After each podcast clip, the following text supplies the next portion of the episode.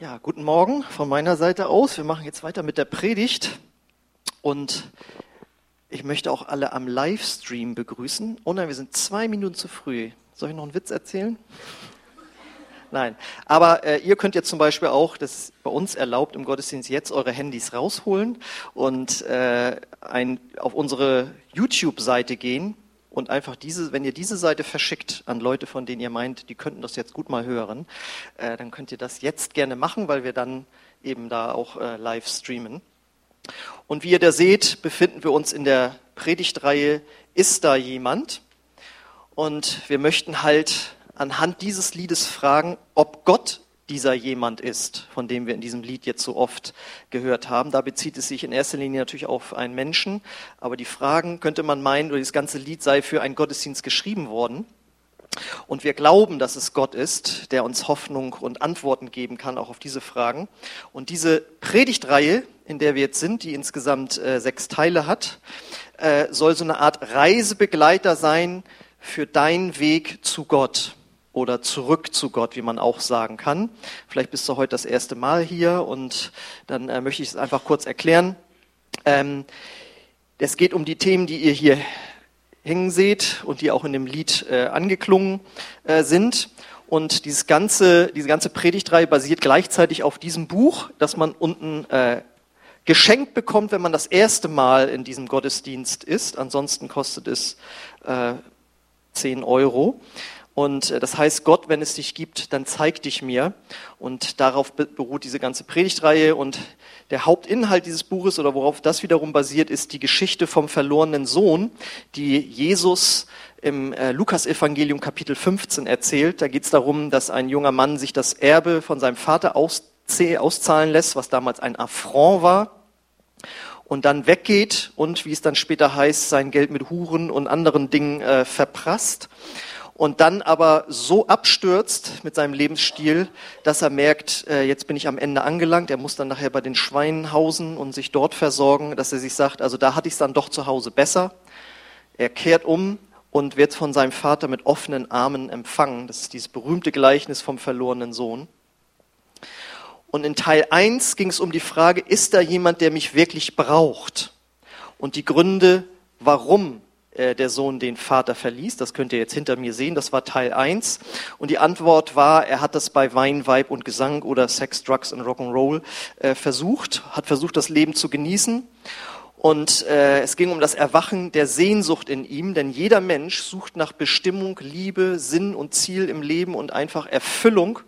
Und jeder sucht irgendwo und irgendwo anders, nur leider oft nicht bei Gott. Und das ist nämlich dann, äh, darum ging es in Teil 2, äh, ist da jemand, der mein Herz versteht? Warum macht sich der Sohn jetzt auf und kehrt wieder zurück zu seinem Vater? Weil er erkannt hat, da ging es mir besser, da habe ich eigentlich wahre Versorgung, die ich brauche. Und das kann auch für uns der Anlass sein, zu Gott zurückzukehren, denn wahre Erfüllung werden wir immer nur bei Gott finden können.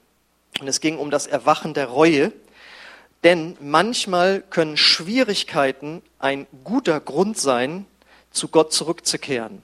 Sogar statistisch nachgewiesen, dass Menschen, die in einer Krise sind, sich eher für den Gedanken öffnen, gibt es da einen Gott, der mir helfen kann in meiner Not? Und in der Geschichte vom verlorenen Sohn heißt es dazu im Lukas Kapitel 15, die Verse 18 bis 19, da sagt er nämlich, ich will zu meinem Vater nach Hause gehen und sagen, Vater, ich habe gesündigt gegen den Himmel und auch gegen dich und ich bin es nicht mehr wert, dein Sohn zu heißen. Bitte stell mich als ein deiner Tagelöhner ein. Ähm, also man kann wirklich sagen, dem jungen Mann ging es sehr, sehr schlecht. Das heißt, er musste sogar bei den Schweinen wohnen. Und wer sich ein bisschen mit der Kultur auskennt, weiß, dass für einen Juden ein Schwein ein unreines Tier ist. Also er war ganz am Boden. Ähm, und er musste dort aber sein, um sich irgendwie über die, Runden, über die Runden zu kommen und sich dort verpflegen sozusagen. Und deswegen geht es heute in Teil 3 um das Erwachen der Hilfsbedürftigkeit und das korrespondiert mit der Frage aus dem Lied, ist da jemand, der mir den Schatten von der Seele nimmt? So, und das möchte ich heute mal einladen, indem ich einleiten, indem ich euch frage, ob ihr euch noch an das Lied Help von den Beatles erinnern könnt. Da werden wir jetzt mal kurz reinhören. Help, I need somebody help, not just anybody.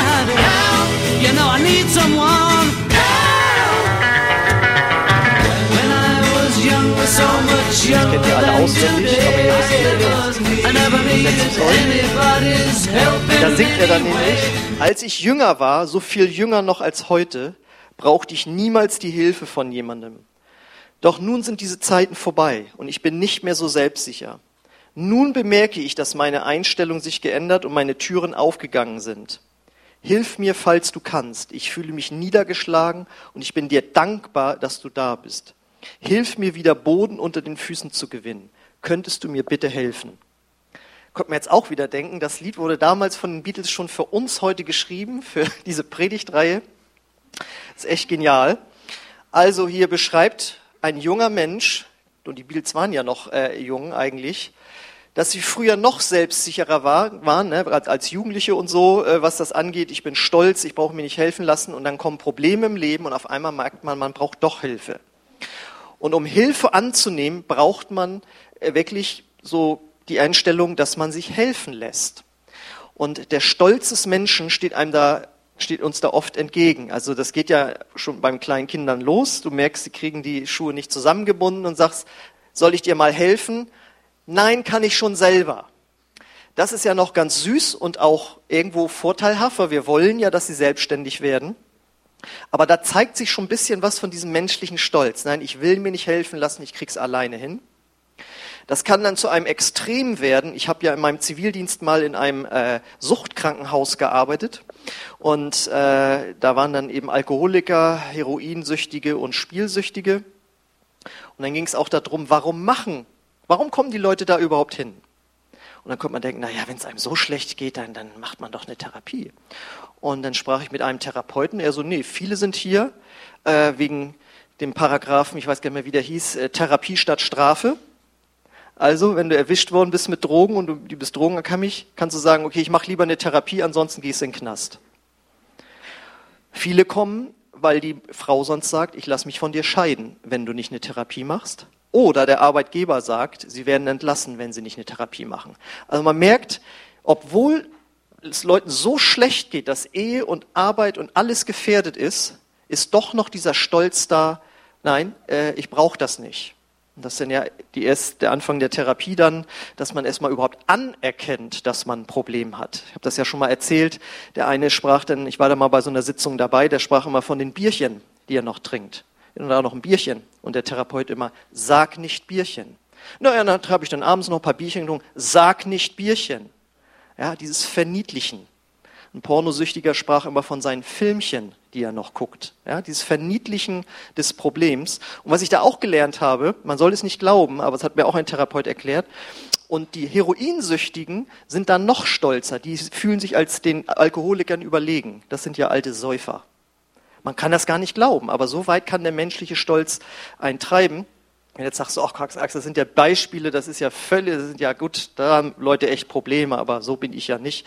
Ja, aber ich weiß noch, wie ich mal zu einer Jugendlichen sagte, die große, große Probleme hatte und ich so, ja, du, wir bieten da auch die und die Art der Seelsorge an. Ja, danke. Aber wollte keine Hilfe. Also das kann uns wirklich alle betreffen.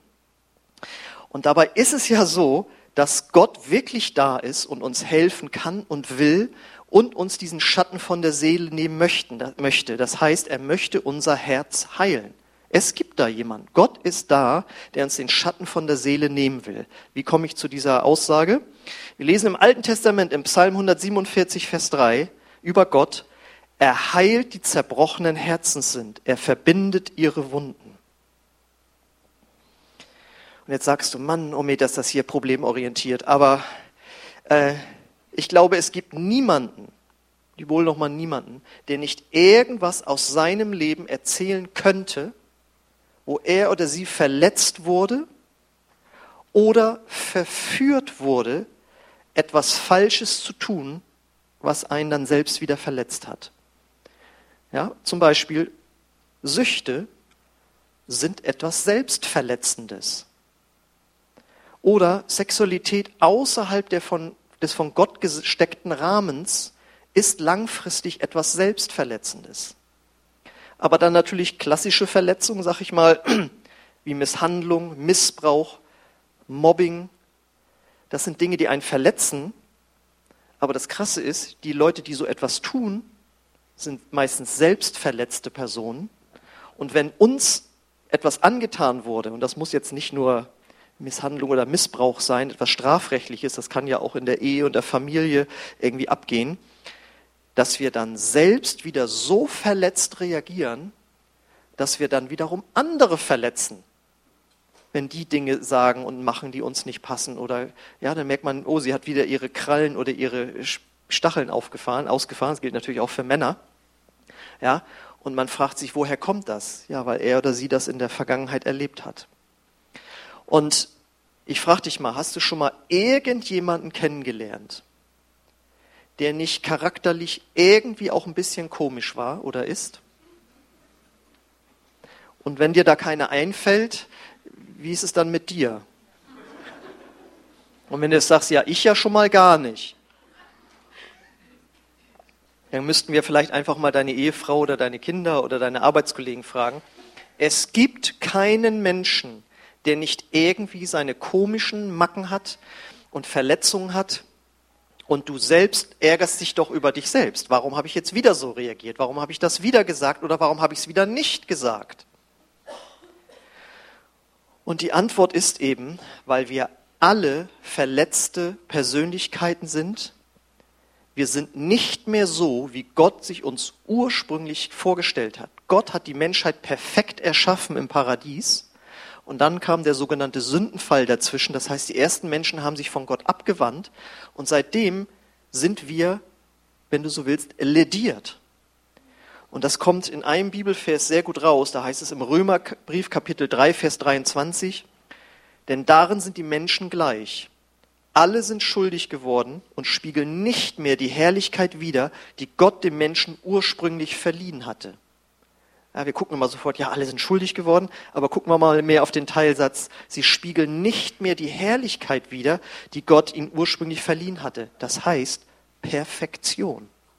Wenn etwas herrlich ist, dann ist es fantastisch und genial.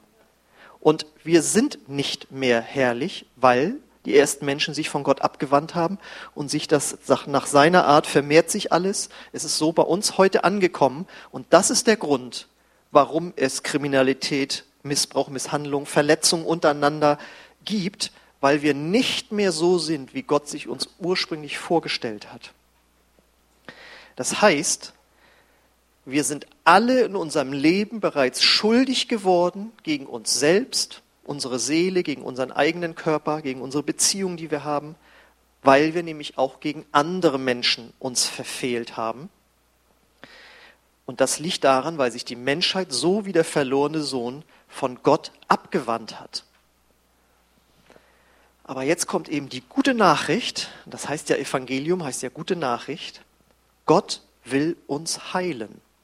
Gott will uns wiederherstellen, seelisch, charakterlich und auch körperlich.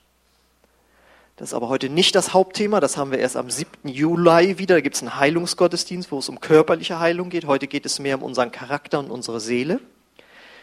Gott will uns heilen. Und das ist der Grund, warum er Jesus auf diese Welt geschickt hat. Viele denken, Weihnachten feiern wir, damit es Geschenke gibt.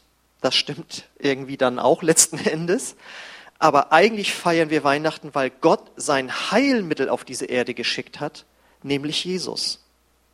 Und da heißt es nämlich in 1. Petrus 2, 24 bis 25, an seinem eigenen Körper hat er unsere Sünden an das Kreuz hinaufgetragen, damit wir für die Sünde tot sind und für die Gerechtigkeit leben können.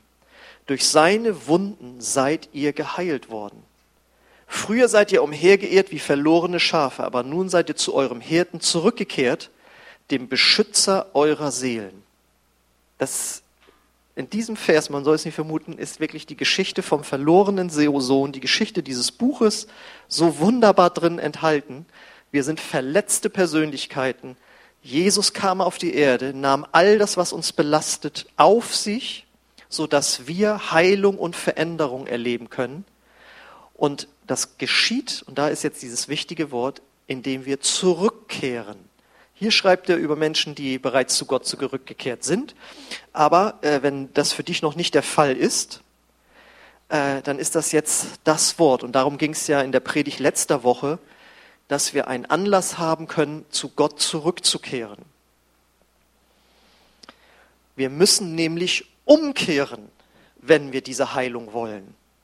Wir kommen nicht automatisch in den Himmel, wir kommen nicht automatisch in den Genuss der Heilung Gottes, sondern wir müssen zu Gott zurückkehren, um das zu empfangen. Und Umkehr bedeutet, jetzt wenn wir in diesem Bild mal bleiben mit der Heilung, dass wir Gott ranlassen an unser Herz, dass er eine OP vornehmen kann und dass wir bereit sind, danach auch eine Lebensveränderung vorzunehmen. Ähm, mein Vater war neulich im Krankenhaus, da wurde in seinem Herzen was vereist, weil er so Herzrhythmusstörungen hatte oder Vorhofflimmern oder wie das heißt, ja. Und da war natürlich große Aufregung da. Papa im Krankenhaus und äh, eine Herz-OP ist nicht etwas, wo man sich sofort drauf freut. Ja? Ähm, und wenn jemand zu einer OP kommt, dann ist ja im Vorfeld schon klar, dass der Arzt sagt, ne, sagen wir mal, sind Arterien verstopft oder sonst was, sie müssen auch ihre Ernährung umstellen. Und das kann ja manchmal, wirklich geht es um einen Herzinfarkt oder sonst was oder Angst vorm Schlaganfall. Und da werden Menschen dann auf einmal bereit, okay, ich müsste dann vielleicht doch ein bisschen weniger fettig, kalorienreich, weniger süß essen. Ich muss tatsächlich mein Leben umstellen. Aber das nur, weil die OP dran ist und weil man sonst wirklich dem Tod ins Gesicht sieht. Aber äh, genauso kann man das eigentlich vergleichen, ist es, wenn wir zu Gott zurückkehren. Du musst sagen, Gott, operiere mein Herz, schenk mir ein neues Herz und ich bin auch bereit, mein Leben umzustellen. Das ist das Umkehren zu Gott. Es bedeutet wirklich, dass man Gott sein ganzes Leben hingibt und sagt, Gott, was nicht gut ist für mich, was schädlich ist für mich und andere, das möchte ich von dir heilen und verändern lassen. Aber ich bin bereit dazu. Wenn man dazu nicht bereit ist, ist es auch keine echte Rückkehr zu Gott. Dann ist es wirklich nur in Atmosphäre in so einem Gottesdienst gut finden und wenn dann gefragt wird, wer möchte von Jesus geheilt werden, ja, ich natürlich, aber man möchte nichts an seinem Leben ändern. Das ist dann noch keine echte Umkehr, sondern das ist dann mehr so eine Reue, ja, man müsste es vielleicht anders machen, aber eigentlich möchte ich so weiterleben wie vorher, aber ich hätte schon gern, gerne das, was du da auch hast, so Frieden und ein geheiltes Herz und so. Aber das geht nicht. Wir müssen uns klar werden, es geht um eine Lebensumstellung. Und wir haben nun mal Angst vor sowas, weil wir wissen, Veränderung, das ist uns erstmal fremd. Aber ich hoffe nicht, dass auf dich das zutrifft, was jemand mal sagte über das menschliche Herz. Wir würden uns lieber ruinieren lassen, als uns zu verändern. Oder wie es auch über manche Firma schon mal gesagt wurde. Es gibt manche Firma, die geht eher pleite, als irgendwas zu verändern. Und das ist eigentlich verrückt. Aber so geht es auch manchen Gemeinden nichts verändern, obwohl alles irgendwie die Zahlen nach unten gehen, es kommen immer weniger Leute, nichts verändern. Und ich möchte uns einfach einladen, dass wir so dumm nicht sind. Lass uns uns verändern in unseren Herzen, wenn Gott es von uns möchte. Und äh, Gott hat uns sein Wort gegeben, wo er uns zeigt, so stelle ich mir das Leben vor, aber du musst es nicht aus eigener Kraft machen, sondern ich schenke dir ein neues Herz. Vertrau mir aber erst und dann wird das geschehen. Und ähm, wenn man soweit ist und sagt, ja, ich möchte zu Gott umkehren, ich bin auch bereit, mein Leben von Gott verändern zu lassen, dann kommt es ja darauf an, okay, was wäre ich jetzt bereit zu verändern? Ja? Und dann erinnert man sich vielleicht an Dinge, die man getan hat im Leben, die nicht gut waren, wo man wirklich daneben gelangt hat, wo man wirklich Dinge getan hat, für die man sich schämt. Und dann ist man vielleicht in so einem Gottesdienst oder man liest in der Bibel und man hört, Gott ist heilig und dann merkt man, ja, und ich bin ja nun wirklich nicht heilig.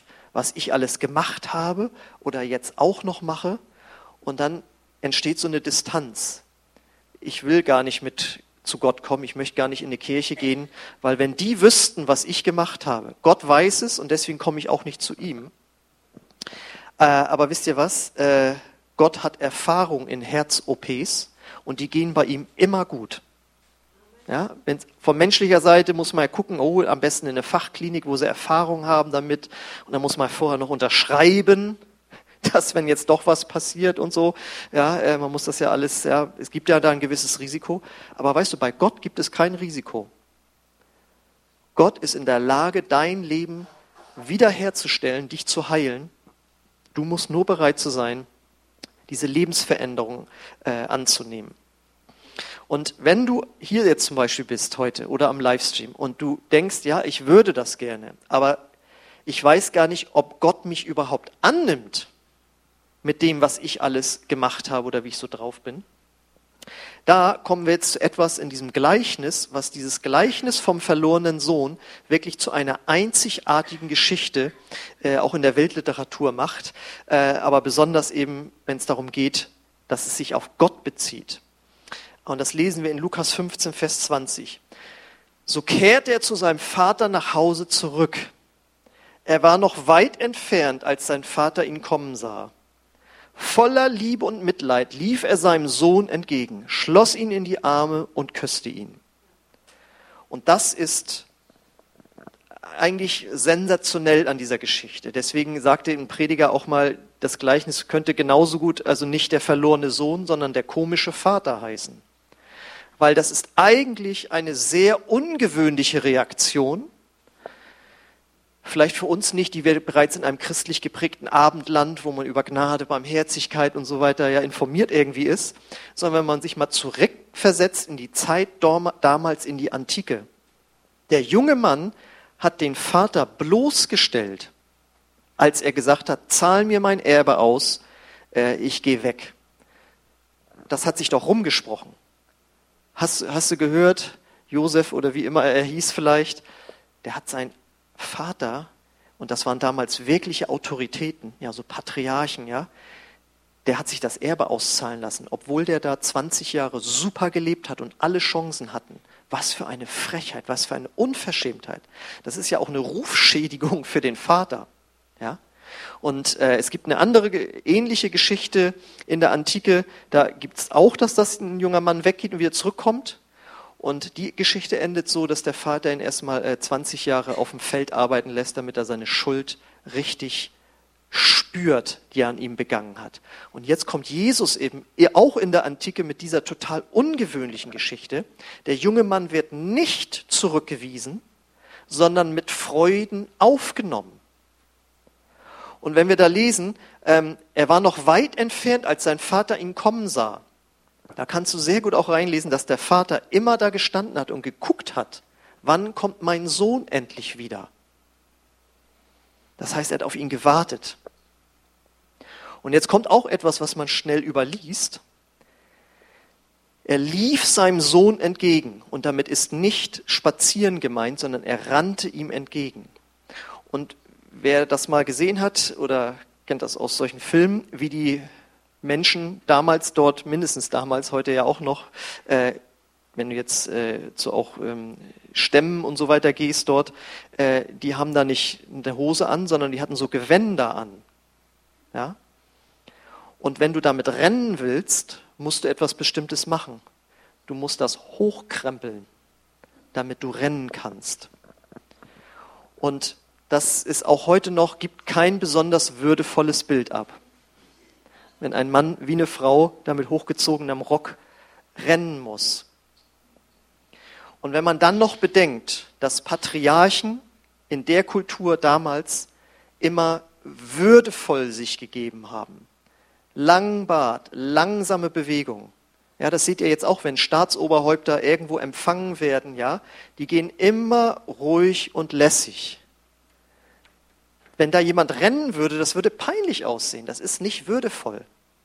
Das heißt, der Vater ist so voller Liebe für seinen Sohn, dass er sagt, mir ist hier alles egal. Er ist endlich wieder da. Und dann nimmt er ihn auch noch in die Arme und küsst ihn. Und wir hatten ja vorher gehört, er kam aus dem Schweinestall.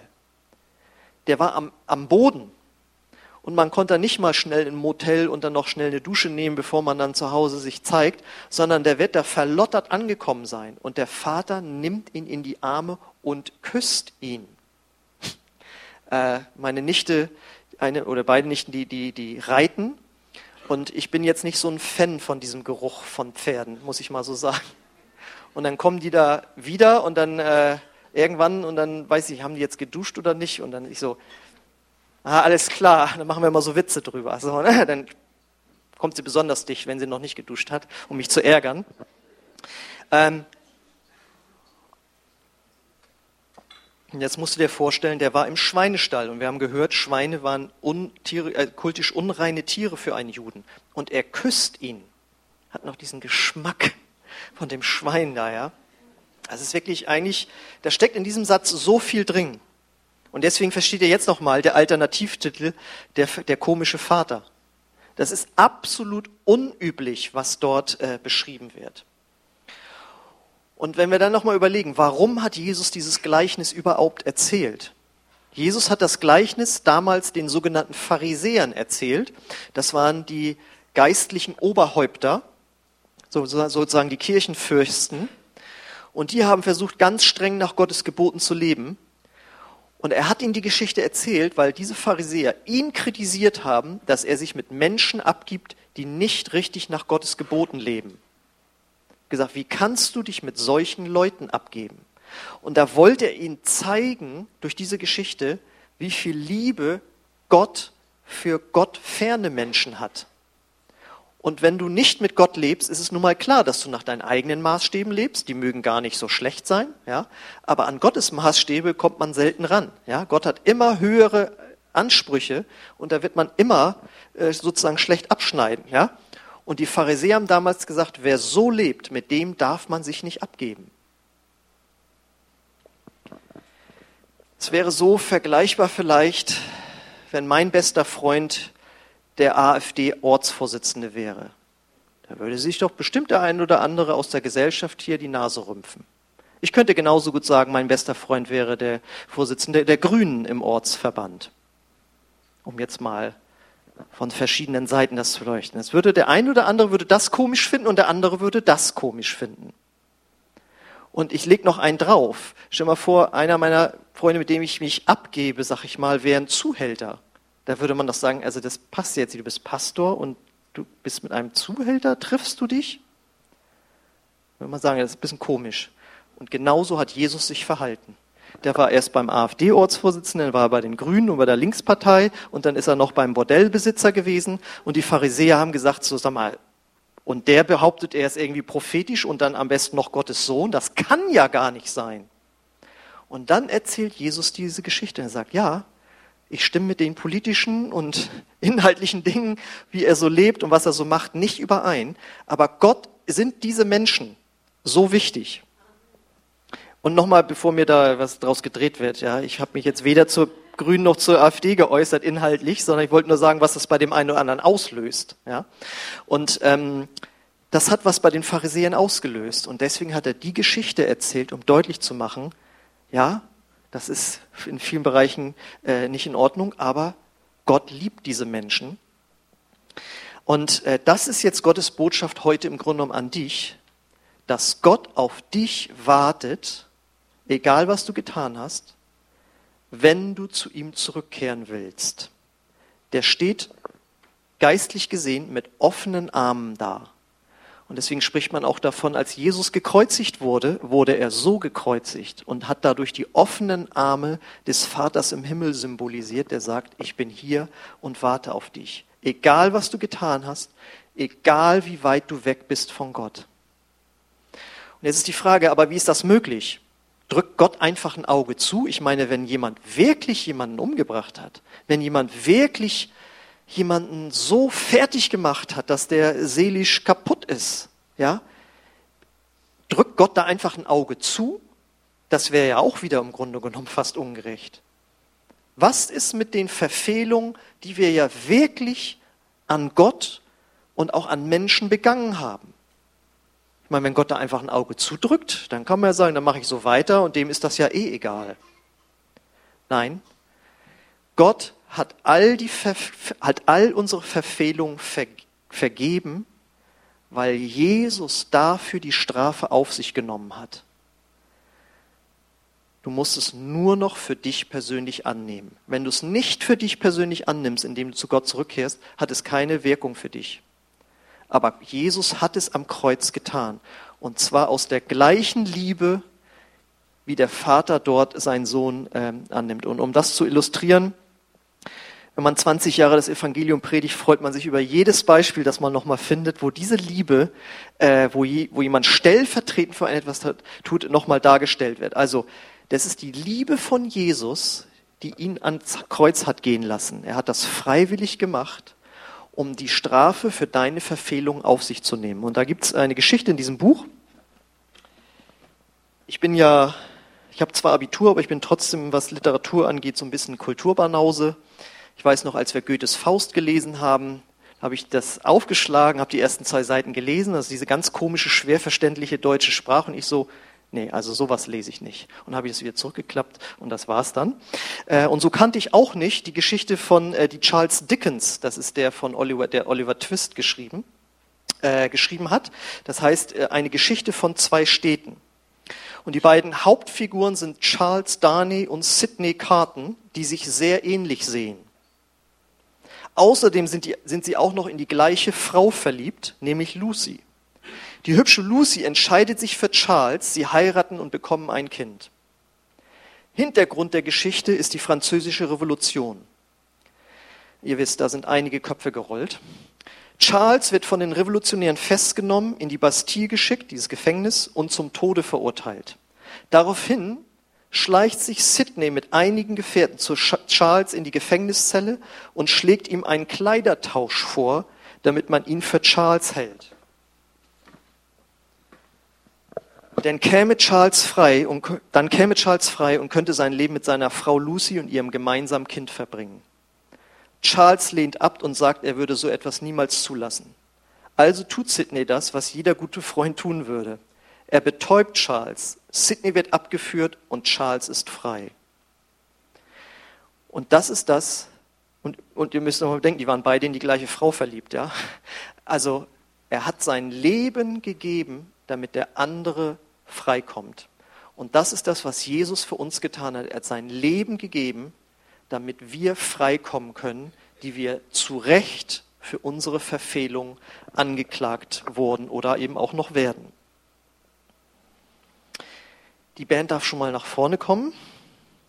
Und meine Frage an dich ist, suchst du auch jemanden, der dir den Schatten von der Seele nimmt, egal was es jetzt ist? Und kannst du glauben, dass es Gott ist, der das tun möchte? Brauchst du in Wirklichkeit auch Gottes Hilfe und Heilung?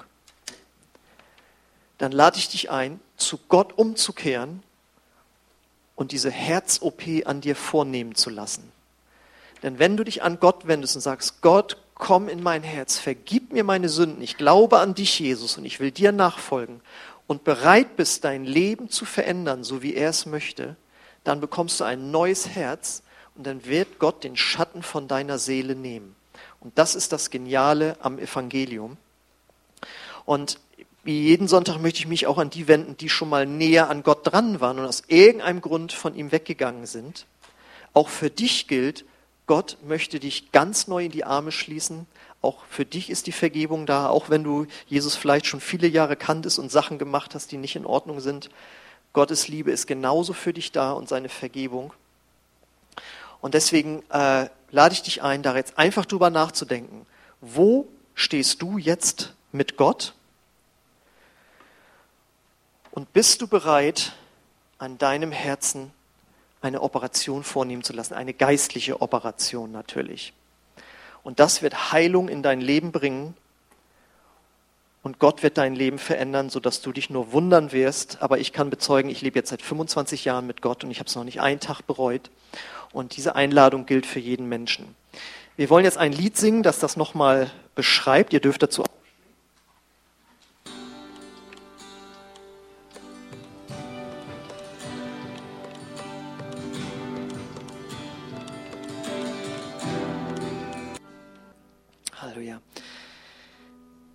Ja, und ich möchte dich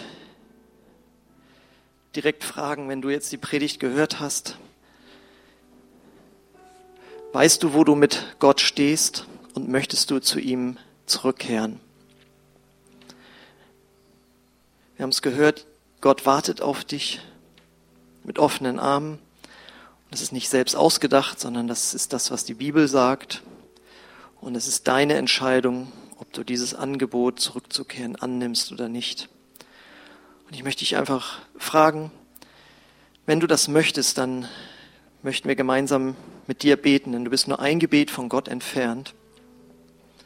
Aber wenn du es von Herzen sprichst, dann wird Gott dich in seine Familie aufnehmen und dir alles vergeben, weil du sagst, ich glaube an Jesus und ich traue auf ihn und ich will ihm nachfolgen. Ja, wenn du weißt, dass du diese Entscheidung treffen möchtest, dann lade ich dich ein, dass du einfach Gott ein Zeichen gibst und sagst, Gott, hier bin ich, ich möchte zu dir zurückkehren. Und ja, während unsere Augen geschlossen sind, möchte ich dich einfach fragen, möchtest du Gott dieses Zeichen geben? Dann heb einfach kurz deine Hand und sag, ja, ich bin hier und ich möchte diesem Gott nachfolgen. Wer ist heute Morgen hier, der zu Jesus zurückkehren möchte? Dann heb einfach kurz deine Hand und Gott wird dich annehmen, wenn wir dann gemeinsam beten. Danke. Ist noch jemand da? Heb einfach kurz deine Hand als Zeichen für Gott und für mich und dann möchte ich gerne mit dir beten vielleicht auch am Livestream, egal wo du bist. Äh, wenn du zu Gott zurückkehren möchtest, dann lade ich dich ein, dass wir jetzt gemeinsam ein Gebet sprechen, dass ich Satz für Satz vorbete. Und wenn das deinem Herzen entspricht, dann bete es einfach laut mit uns gemeinsam mit. Vater, ich komme jetzt zu dir. Und ich bitte dich, vergib mir meine Schuld. Ich glaube an Jesus, der für mich gestorben und wieder auferstanden ist. Und Jesus, ich will dir nachfolgen. Heile du meine Seele. Schenk du mir ein neues Herz. Danke, dass du das jetzt tust. Amen. Amen.